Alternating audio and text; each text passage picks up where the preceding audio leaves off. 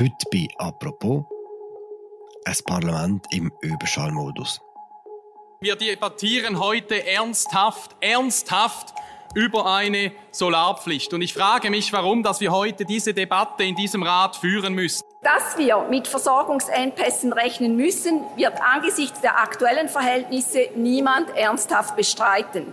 Zu dieser Vorlage gab es keine Ämterkonsultation, es fand keine Vernehmlassung statt. Meine Damen und Herren, so geht es nicht. So schnell ist unser Parlament wohl noch selten. In nur drei Wochen ermöglichen der Ständerat und der Nationalrat den Bau von alpinen Solaranlagen und bewilligen geht auch noch einen Ausbau von der Grimselsteinmauer. Schutzfristen und Einspruchmöglichkeiten von Naturschutzorganisationen hat das Parlament ausgehebelt. Wir fragen uns heute apropos, wie ist das möglich gewesen? Und gibt es auch Gefahren, wenn das Parlament für einmal so schnell schafft? Christian Zürcher, Report bei Seite 3. Und der Bundeshausredakteur Markus Häfliger hat die letzten drei Wochen in grösster Feinarbeit seziert. Der Markus ist mir jetzt zugeschaltet und tut mir einen Einblick liefern hinter den Kulissen vom Parlamentsbetrieb. Hallo Markus. Hallo Philipp. Markus, du bist kürzlich bei uns gesehen, apropos, und hast uns die alpine Solaranlage in Grengels vorgestellt. Ich hoffe, ich habe es richtig ausgeschrieben, mit die Sendung natürlich verlinken. Dass wir heute schon wieder miteinander reden, hat auch mit dieser Solaranlage zu tun, oder? Ganz entscheidend. Die geplante riesige Solaranlage, 5 Quadratkilometer groß im Saflistal im Wallis, die ist eine Art der Auslöser oder der Trigger gewesen, dass wir jetzt das dringliche Bundesgesetz haben. Und wer steht hinter dem dringlichen Bundesgesetz? Wer hat die Idee dafür?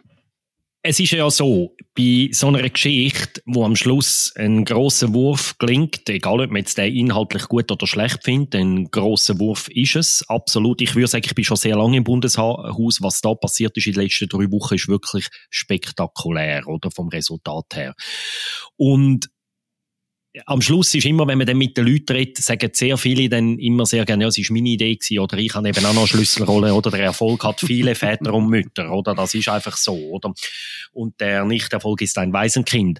Aber ganz eine entscheidende Rolle hat der Rudi Noser, FDP-Ständerat aus Zürich und der Beat Rieder, Mitte-Ständerat aus dem Wallis gespielt. Das sind, glaube kann man sagen, die beiden Väter von dieser Geschichte, wo aber nachher dann von anderen Leuten ebenfalls entscheidend mit beeinflusst worden ist. Dann bleibt noch kurz bei den beiden Ständeräten. Wie sind die auf das gekommen? Also der Rudi Noser sagt selber, er hat am 7. August von dem Jahr, also weniger als zwei Monate her, hat er in der NZZ am Sonntag ein Interview gelesen vom Präsidenten der Elektrizitätskommission, wo dem Sonntag gesagt hat, ja, wenn er, äh, die Schweizer sollten jetzt vielleicht für den Winter Kerzen kaufen, weil möglicherweise uns der Strom ausgeht. Und dann hat, sagt der Rudi Noser, als er das gelesen hat, hat er einfach gefunden, das kann jetzt aber einfach nicht sein, dass wir als Hightech-Land am Schluss müssen uns mit Kerzen durch den Winter durchbringen. Und dann sagt er, habe er einfach gedacht, ja, wir reden jetzt von Strom sparen und eben, weiss nicht was, Notmaßnahmen, man stellt irgendwelche Öl- und Gaskraftwerke auf, die die Umwelt und äh, das Klima, Wärmung weiter anheizen. Und er hat dann einfach gesagt, man muss doch eine Lösung finden, wegen wir möglichst schnell könnte die inländische Stromproduktion erhöhen, zumal das Problem wahrscheinlich nicht auf den Winter beschränkt wird, sondern sich in den nächsten Winter könnte wiederholen. Und dann sagt er, habe er am Beat Rieder angerufen da muss man wissen, erstens sitzen die beiden schon lange zusammen im Ständerat, sie sitzen in der gleichen Kommission, nämlich in der Energiekommission und die Kommission ist zu dem Zeitpunkt seit über einem Jahr mit einem neuen Gesetz schon befasst gewesen, der sogenannte Mantelerlass. In dem Gesetz geht es darum, wie wir mittel- und langfristig können unsere Energieproduktion erhöhen. Also die sind schon sehr tief in der Materie gewesen. Und die beiden haben dann miteinander irgendwie die Idee entwickelt, ja, wir könnten doch wie aus dem mittellangfristigen Projekt raus, wie ein kurzfristiges Gesetz, ein Element rausbrechen, wo wir jetzt irgendwo etwas schnell realisieren. Also sie sind dann zum Schluss gekommen, ja, ein Staumauer kannst du nicht so schnell bauen, ein Atomkraftwerk kannst du auch nicht so schnell bauen. Aber was wäre möglicherweise kurzfristig möglich? Und dann ist die Idee entstanden, ja, am ehesten ein Solarkraftwerk in den Bergen, weil das hat verschiedene Vorteile. Ein Vorteil von so einem Solarkraftwerk ist auch, du kannst im Prinzip das, wenn du mal das erste Panel aufgestellt hast, schon mal als Netz anschliessen und dann laufend mehr dazu bauen. Du musst also nicht zuerst 20 Jahre bauen, bis dann die Staumauer oben ist oder der Kühlturm steht. Oder sie haben dort das Potenzial gesehen, dass man das am schnellsten am Netz hat. Und dann gibt's neben deren Idee von den Herren Noser Rieder gibt es eben noch eine dritte Person, die eine Schlüsselfigur war, und das ist der Peter Bodemann. Weil der hat im Februar, auch von dem Jahr, etwa ein halbes Jahr vorher, im Wallis die Idee lanciert, man könnte in dem Saflistal in der Gemeinde Grengelsch eben das Gigakraftwerk 5 Quadratkilometer Panels in das Alpental bauen und hat mit dem ein Projekt ausgelöst. Die Gemeinde hat dann das übernommen und so, treibt das voran. Über das haben wir in einem separaten Podcast geredet und das sind die beiden Voraussetzungen gewesen. Wir haben ein konkretes Projekt, wo da ist, wo sagt, ja, wenn wir das nach den normalen Verfahren bauen, dauert das Jahre. Und wir haben die Idee von zwei Politikern zu Bern, die finden, ja, vielleicht können wir ja die Befahren so beschleunigen, dass das, sagen wir, das nächste Jahr schon teilweise könnte gebaut werden oder sagen wir spätestens übernächstes Jahr. Das sind die beiden Faktoren, die zusammengekommen sind. Wir fassen zusammen. Wir haben einen Ständerat, der die Zeitung liest und Angst hat vor dem Winter. Wir haben einen Ständerat am Telefon und wir haben einen ehemaligen Parteipräsidenten, der eine Idee hat. Und der eine von diesen beiden Ständeräten ist auch noch Walliser und er hat natürlich das Potenzial für seinen Kanton. Wir reden hier von Solarzinsen, wo die Gemeinden zum Teil könnten Millionen verdienen, wenn sie so etwas auf ihrem Territorium bauen. Auch ein wichtiger Faktor. Mhm. Gut, und dann gehen wir auf Bern. Und jetzt, Markus, hat er gerne von dir einen Schnellkurs in den parlamentarischen Schnellprozess quasi das mal, oder? Was ist denn passiert am Anfang von dieser Session und warum sind wir jetzt in der dritten Woche von der Session und stehen hier mit einem fertigen Gesetz? Das geht ja sonst eigentlich nicht. Wie ist das gegangen? So ein Gesetz braucht normalerweise zwei bis drei Jahre und jetzt haben wir es in drei Wochen unter Dach und Fach. Am 26. August hat also die äh, Energiekommission vom Ständerat den Vorschlag lanciert. Dann war er in der Welt draussen und schon am 15. September hat das Plenum vom Ständerat dem dringlichen Bundesgesetz zugestimmt. Jetzt, einfach, da haben wirklich Leute das Parlamentsgesetz bis ins letzte, letzte Fußnote gelesen, um alle Bubentrickli und Möglichkeiten zu finden, die es braucht dass man das kann einspeisen kann. Ich gebe einfach ein, zwei Beispiele, oder? Ein Problem war, wenn man das im normalen Verfahren eingespiesen hätte, dann wäre es wirklich technisch, hätte man es nicht geschafft in einer Session.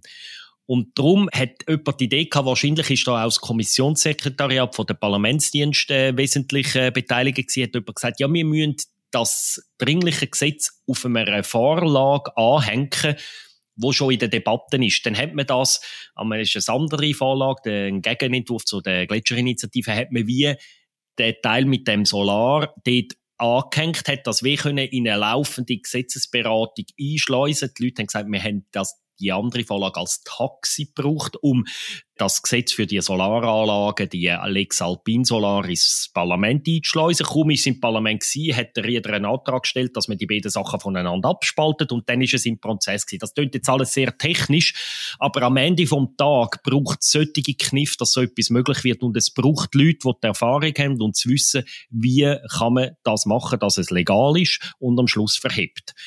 Und nachher hat eben der Ständerat grossmehrheitlich dem zugestimmt. Und dort ist schon interessant, oder? Die Koalition für die Vorlage hat von SVP bis Grüne gereicht. Und warum haben sogar die Grünen sogar zugestimmt. Also die äh, grünen äh, Parlamentarierinnen, die dem zugestimmt haben im Rat, die haben zum Teil nachher von ihren eigenen Leuten Recht aufs Dach bekommen. Aber sie haben an einem Deal mitgemacht, wo sie eben auch etwas rausgeholt haben. Sie haben nämlich im Gegenzug gesagt, okay, wir helfen mit bei dieser gross Solaranlage in einem unberührten Bergtal, weitgehend unberührten Bergtal, wenn ihr dafür einverstanden sind, dass wir bei allen Neubauten, die in der Schweiz in Zukunft gebaut werden, das als Pflicht vorschreiben, eine Solaranlage aufs Dach tun.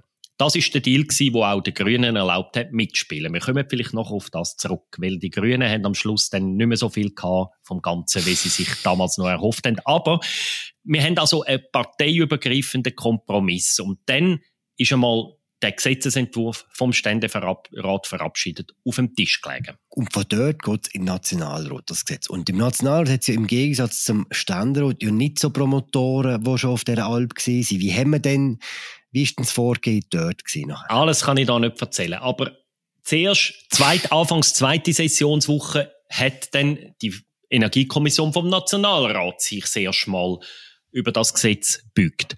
Und nach dem Entscheid vom Ständerat ist im Nationalrat das Goldfieber ausgebrochen. Dann sind die von der Wasserkraft gekommen und haben gesagt, hey, wir könnten nach dem genau gleichen Prinzip jetzt noch drei oder vier Staudämme bauen, auch im beschleunigten Verfahren. Dann ist Frau Wismar, Nationalrätin aus Luzern, wo eine Windenergiepromotorin ist, gesagt, ah, wir könnten nach dem Konzept auch noch Windenergieanlagen bauen. Dann haben die für die Kommissionssitzung über 40 Anträge eingereicht, die in alle Richtungen gegangen sind, von U Abschwächen bis Ausbauen von dieser Lex Solar und so, von dieser Solarinitiative. Und es hat zwei Sitzungen gegeben, an dem einen Tag schon das, relativ ungewöhnlich, und zu Abend um halb zehn hat der Kommissionspräsident die Sitzung abbrechen, weil er gesagt hat, er hat mir es wörtlich gesagt, es war das totale Chaos. Und die Sitzungsteilnehmer haben gesagt, dort sei die Situation so verfahren gewesen, dass sie nicht gewusst haben, ob das jemals wird stand kommen. Weil das ist nicht mehr nach Parteien gewesen, sondern jede Region hat gefunden, wir haben auch noch ein Windrädchen, das seit 20 Jahren blockiert ist, könnte man auch noch bauen. Ich habe auch noch eine Idee und dort noch. Und also Chaos und dazu kommt großes Problem, das Bundesamt für Justiz, das ist die Hüterin der Bundesverfassung in der Bundesverwaltung, hat der Kommission vor der Sitzung, ein paar Stunden vor der Sitzung, ein siebenseitiges Gutachten abgegeben, wo sie gesagt haben, was der Ständerat da beschlossen hat, ist verfassungswidrig. Das geht so nicht. Dann haben diverse Parlamentarierinnen ein bisschen kalte Füße bekommen. Namentlich in der FDP hat es wesentliche Kräfte gehabt, die nachher gesagt haben, hey, das können wir so nicht machen. Unter anderem der Thierry Burkhardt, Parteipräsident und so weiter, hat Bedenken angemeldet, sogar im Plenum. Und dann ist, hat man gewusst, okay, ganz so schnell, wie sich das Noser Rieder vorgestellt haben, geht's nicht. Jetzt muss zuerst einmal der Nationalrat eine Lösung finden, wo sie dahinter stehen Und dann hat man eine Sitzung, die schon anberaumt war im Nationalrat, eine Plenumssitzung, wie hintergeschoben und gesagt, die Kommission muss jetzt ein paar Tage Zeit haben und sie muss das irgendwie ausjassen. Und dann ist Stealing and Wheeling angegangen. Oder da haben wir wissen ungefähr, ich kann jetzt die Namen nicht alle aufzählen, da haben so etwa ein halbes Dutzend Parlamentarier, fast aus allen Fraktionen, also vom Herrn Bäumle, GLP, über den Herrn Nordmann, SP, bis Frau Vinzenz von der FDP, die haben dann da verhandelt miteinander, gesagt, ja so, wie es der Ständerat beschlossen hat, können wir das nicht machen, aber wie könnte man es denn vielleicht machen? Da hat es x Sitzungen gegeben, hin und her. Dann hat es auch wieder Rücksprachen gegeben mit dem Rieder und dem Noser. Ja, wenn wir es jetzt so machen, wären ihr dann auch noch dabei und so. Und die große Frage war, wird die SVP am Schluss bei so einem Kompromiss mithelfen? Und in der SVP hat es zwei Flügel gegeben. Einen um den Albert Rösti, der gefunden hat, ja, da machen wir mit. Und wir tun da noch ein paar Staudämme neu das Gesetz einbauen namentlich der Grimsel und trifft und noch eine Anlage im Wallis. Der Rösti hat in dieser, Session, in dieser Sitzung beantragt, wir bauen im gleichen System, im Notverfahren auch noch den Grimsel und trifft und gar noch Grad Staumauer. Und dann hat es aber andere Kräfte gehabt, um den Thomas Eschi, Fraktionschef, der gesagt hat, was ihr da macht, ist verfassungswidrig, wir müssen da dagegen sein und so. Und die beiden, also wir haben mehrere Kommissionsmitglieder gesagt, der Rösti und der Eschi heben sich in der Kommission vor den anderen Parteien gegenseitig angeschrauen. Das hätten wir noch nie gesehen, oder? Und die anderen Parteien haben einfach nicht gewusst, wer setzt sich durch in der SVP, oder? Die grösste Fraktion oder die erste Fraktion. Und dann hat es eine Sitzung von der SVP am letzten Montag, wo der Rösti etwa drei Viertel von seiner Fraktion hat können hinter sich scharen. Also er hat gewonnen. Und er hat dann aber auch tatsächlich den Kompromiss wesentlich beeinflusst, oder? Er hat dann gesagt, okay, ich will noch Wasserkraft drinnen haben, dass ich mithelfe.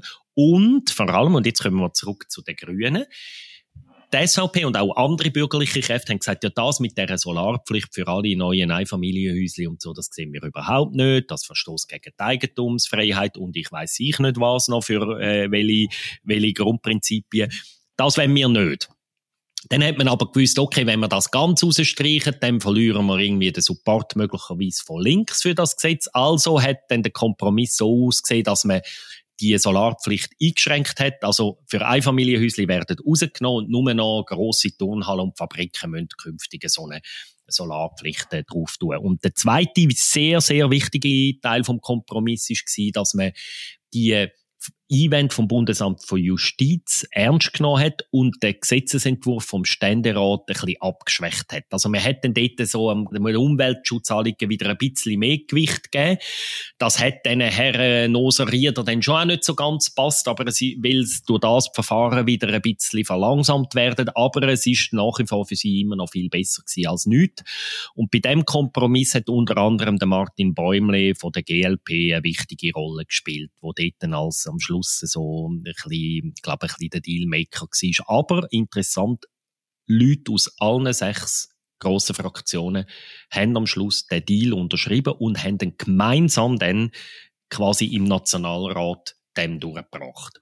Und dann haben wir jetzt am Montag von dieser Woche also eine Nationalratsversion gehabt, wo noch zusätzlich zum Selar noch der Grimselstaumur dazugekommen ist und Jetzt hat eigentlich nur noch das Okay vom Ständerat gefehlt und der Ständerat hat dann die Kompromisslösung vom Nationalrat am Dienstag diskussionslos geschluckt. Ziel erreicht. Im Kern ist ja bei diesem Gesetz eben, es ist um Grimsel gegangen und um Solardächer, aber im Kern ist es auch immer um die Solaranlage in den Alpen gegangen. Kannst du mir sagen, Markus, hätten die Parlamentarier das irgendwie, das noch besichtigen oder wie haben sie sich die noch informiert über das? Das ist wirklich etwas Interessantes. Ohne die Anlage in dem Grängels, oder, wo Giga ist und wo wirklich substanziell würde unserer Stromlücke etwas dazu beisteuern, wäre das ja nicht gekommen. Und interessant ist, oder, der Rieder, Walliser Ständerat, hat selber das Tal nicht kennt oder nicht so gut kennt. Und nachdem der Rudi Noser immer dem berühmten Sonntag nach dem Kerzeninterview angelüht hat, hat dann der Rieder gefunden, ich muss das mal anschauen, ob man das dort oben machen kann und so. Und er ist dann, man hat eine Sonntagswanderung mit seiner Familie dort gemacht, oder? Ist das anschauen. Und das ist also wirklich, da muss man also, das ist nicht ein Weg so eine halbe Stunde, da läuft man ein Weile, bis man dort oben ist. Es sieht dort oben aus ein bisschen wie der andere, ein grosses, recht kahles Bergtal.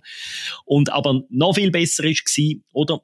Die SVP hat ja wirklich ein Problem gehabt. Der Röst war am Anfang auch nicht so ganz sicher gewesen, oder? Er hat zwar gewusst, Energiepolitik, ich will mehr Stromproduktion, also gut, aber als SVPler muss man ja immer auch noch den Bauern folgen. Also ja, nicht irgendwelche Landwirtschaftsflächen zerstören. Dann hat also der Röst gefunden, ja, ich muss das einfach selber sehen, bevor ich das mit gutem Gewissen kann unterstützen. Und wie macht man das während der Session, wenn man zu Bern ist den ganzen Tag und dann irgendwie sollte im Walliser hintersten Krachen so ein Tal anschauen, dann hat er die Idee Idee wir könnten mit dem Heli gehen. Und dann sind sie also am Sonntag, nach der ersten Sessionswoche, hat er drei, Partei drei Ratskollegen eingeladen. Sie haben den Heli gechartert, aber Aaron, der eine von denen, Christian Niemark, hat noch seine Kinder mitgenommen, weil er an dem Tag ein Kind hüten zweieinhalbjähriger Bub, oder? Er hat dann in dem Heli geschlafen und dann sind die also von dem Aaron in das anschauen, geflogen, das anschauen und sich überlegen, kann man auch als SVPler so ein Projekt guten Gewissens unterstützen, sind zurückgekommen und dann ist für den Rösti klar gewesen, kann man machen. Und eben, jetzt hole ich halt noch für die Wasserkraft noch etwas raus. Und äh, Albert Rösti, muss man sagen, hat dort, äh, glaube ich, eine entscheidende Rolle gespielt, dass die Wasserkraft reingekommen ist und hat quasi auch für seinen Kanton, nachdem der Rieder das Wallis beglückt hat, hat dann der Rösti auch für sich noch Grimselstaumauer eingebaut. Das ist ja ein Projekt, das seit 20 Jahren blockiert wird und wie jetzt dank dem Sondergesetz auch sollte können schneller gebaut werden. Und spendiert ist der Flug worden vom Kanton Bern oder von der Wasserkraftgesellschaft, die in Grimsel baut oder so? Von wem? Der Rösti sagt, er habe ihn selber gechartert, er habe ihn selber gezahlt und werde die Rechnung niemandem weiter verrechnen. Und der Pilot war der Sohn von Art Furrer, auch nicht ganz eine unbekannte Figur. auch mit Cowboy-Hut? Ja, das weiß ich nicht. Er hat möglicherweise noch so einen Kopfhörer auf dem Kopf gehabt. Ich sehe, nicht alle Details sind ausrecherchiert worden in dieser Geschichte. Ein Detail, das ihr aber wisst, ist, was sagen eigentlich die Landschaftsschützerinnen und Schützer zu diesem ganzen Schnellprozess? Das nicht ihr im Sinn sein.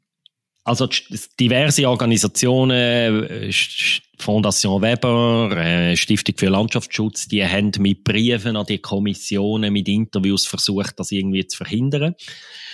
Spannend ist an dem, dass sie ihre traditionellen Verbündeten, nämlich die Grünen und die SP, teilweise überzeugt haben. Es hat dort einzelne Politikerinnen und Politiker gegeben, die das nicht unterstützen, aber das Gros nicht auf ihre Seite können ziehen, weil auch dort, auch auf dem im rot-grünen Lager, wirklich der Wille da ist, etwas zu machen. Dort sieht man zwar schon Probleme, die das für den Umweltschutz und für den Landschaftsschutz hat, aber gleichzeitig sieht man halt auch die riesige Chance, im Solarbereich endlich mal wirklich einen grossen Schritt vorwärts zu machen, oder? Wenn man wirklich mal ein bisschen mit den grossen Kellen anrichtet. Und man hat natürlich auch das Gefühl, dass das könnte wie auch einen Durchbruch schaffen, wo auch der, der, die Sozi Solarenergie wirklich auch in den Köpfen der Leute noch viel mehr verankert. Und es ist auch interessant, oder? Auch in der FDP hat es aus dem Ecke sehr heftige Worte gegeben. Also der Kurt Fluri, FDP-Nationalrat, hat wirklich die Lösung extrem heftig kritisiert. Er hat seinem Parteikollegen Noser wörtlich vorgeworfen, für ihn diene die Verfassung nur Wirtschaftsinteresse, also für den Noser, oder? Also mhm. da, und Kurt Fluri ist Präsident von der Stiftung Landschaftsschutz, muss man sagen. Genau. Und das zeigt, oder? Der Graben, um das Gesetz herum, das hat wirklich einen tiefen Graben in die SVP gerissen, einen tiefen Graben auch in die Grünen, die haben auch hinter den Kulissen heftige Konflikte gehabt wegen dem, aber auch einen, heftigen, tiefen Graben in die FDP. Also vor allem die drei Parteien haben am meisten Probleme gehabt mit dieser Vorlage. Bei den anderen ist es weniger umstritten gewesen. Gibt es noch einen Weg für die Landschaftsschützer, um sich wehren gegen das Gesetz? Können sie das Referendum ergreifen zum Beispiel? Wir nehmen das apropos vor der sogenannten Schlussabstimmung am Freitagmorgen auf. Am Freitagmorgen müssen beide Kammern in der sogenannten Schlussabstimmung, wenn das nochmal bestätigen, finden wir das immer noch eine gute Idee, nachdem wir zwei, drei Mal darüber geschlafen haben.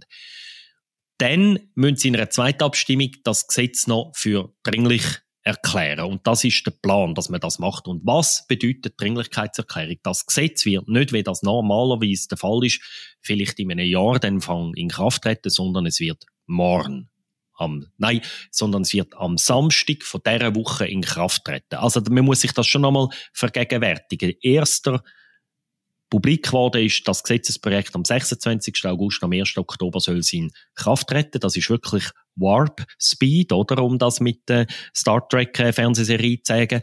Und ist Überschallgeschwindigkeit und es tritt in Kraft, ohne dass man das Referendum abwartet. Aber in der Verfassung ist vorgesehen, dass man auch gegen so ein Gesetz das Referendum ergreifen kann. Also wenn jetzt die Landschaftsschützer wollen, können sie Unterschriften sammeln und sie könnten das Referendum ergreifen. Die Abstimmung würde dann einfach erst stattfinden, nachdem das Gesetz schon in Kraft ist. Und wenn dann das Volk im Nachhinein noch sollte Nein sagen, würde das Gesetz einfach wieder außer Kraft treten. Aber wenn natürlich in der Zwischenzeit zum Beispiel gestützt auf das Sondergesetz eine Baubewilligung für so ein Kraftwerk schon erteilt worden ist, dann wäre dann die, hätte die Abstimmung keine Wirkung mehr für das Gesetz, für das Projekt, aber für künftige Projekte hätte es dann noch eine Wirkung. Wenn man jetzt zulässt, Markus, muss man feststellen, die Politikerinnen und Politiker haben mit grosser Lust recht schnell geschafft. Sie haben etwas angebracht, was sie sonst Jahre brauchen. Ist da ein Präjudit geschaffen worden während dieser Herbstsession?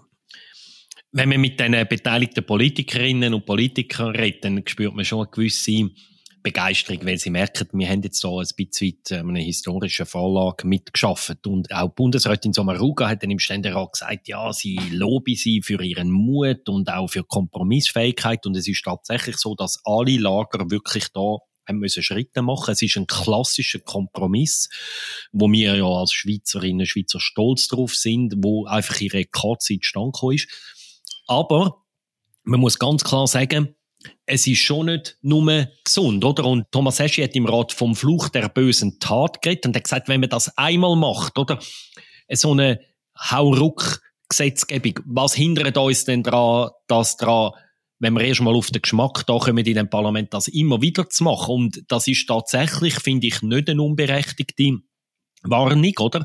Es ist auch denkbar, dass dann in der nächsten Flüchtlingskrise zum Beispiel das Parlament da auch solche Entscheid trifft, wo Menschenrechte betreffen und so. Das ist alles möglich. Und der Martin Bäumle hat uns gesagt, während wir da noch am Dealen und Wheelen war, wir fahren ganz hart an der Kante da von dem, was materiell und von der Seriosität von der Gesetzgebung noch, noch gut ist. Und wir müssen jetzt wirklich schauen, dass wir da noch ein bisschen von dieser Kante wegkommen, also nach dem Absturz auch und so. Und das zeigt es relativ klar, oder? Es ist tatsächlich in einer Krisensituation muss, denke ich, unser System in der Lage sein, auch mal schnell können zu schaffen. Aber man muss aufpassen, dass man nicht auf den Geschmack kommt, weil es würde natürlich unsere Politik dann schon mehr sie würde schon viel mehr top-down werden. Man tut in der Tendenz Volksrechte ein bisschen weit, mindestens teilweise aufhebeln, aushebeln. Und das finde ich ist schon nicht nur ungefährlich. Wer garantiert denn, dass beim nächsten Mal eben nicht so wird sein? Ja, das kann nur das Parlament selber garantieren. Ich meine, unser Parlament, oder? Das sind sich auch viele Leute letztlich nicht bewusst, oder? Das kann letztlich beschließen, was es will, oder? Auch wenn das Gesetz gegen die Verfassung verstößt. Das kann niemand das Parlament daran hindern, außer allenfalls Volk nachher, oder? Weil wir kein Verfassungsgericht haben, wo könnte das Parlament zurückpfeifen, oder? Es ist, das ist letztlich, muss man können nur darauf vertrauen, dass dass die Parlamentarierinnen und Parlamentarier einfach auch vernünftig genug sind, sorgfältig genug sind, dass sie eben so Einwände, gerade vielleicht auch vom Bundesamt für Justiz, dann eben auch ernst nehmen, was da passiert ist und nicht einfach sagen, interessiert uns nicht, wir können es beschließen, also beschließen wir es auch. Markus, kaum ein Prisonnier bei diesem Prozess dabei gewesen, wie du jetzt die letzten drei Wochen. Du stehst denn die Vernunft, wie du vorhin gesagt hast, zutrauen beim nächsten Mal? In einem Jahr sind ja wieder eidgenössische Wahlen, Philipp. Und ich glaube, wir alle, du und ich und alle Zuhörerinnen und Zuhörer haben es in der Hand, dann wirklich auch vernünftige Politikerinnen und Politiker in die beiden Räte zu wählen. Danke, Markus. Danke dir, Philipp. Der Text von Markus Häfliger und dem Christian Zürcher erscheint im Verlauf vom Freitag. mit euch, sobald er online ist, verlinken im Episodenbeschreibung. Und damit herzlichen Dank fürs Zuhören. Das war es für diese Woche mit «Apropos». Die Sendung wird produziert von der Vivian Kuster und der Laura Bachmann, moderiert von mir und Philipp Loser und der Media Gamatule. Danke fürs Zuhören, schönes Wochenende, wir hören uns am Montag wieder. Ciao zusammen.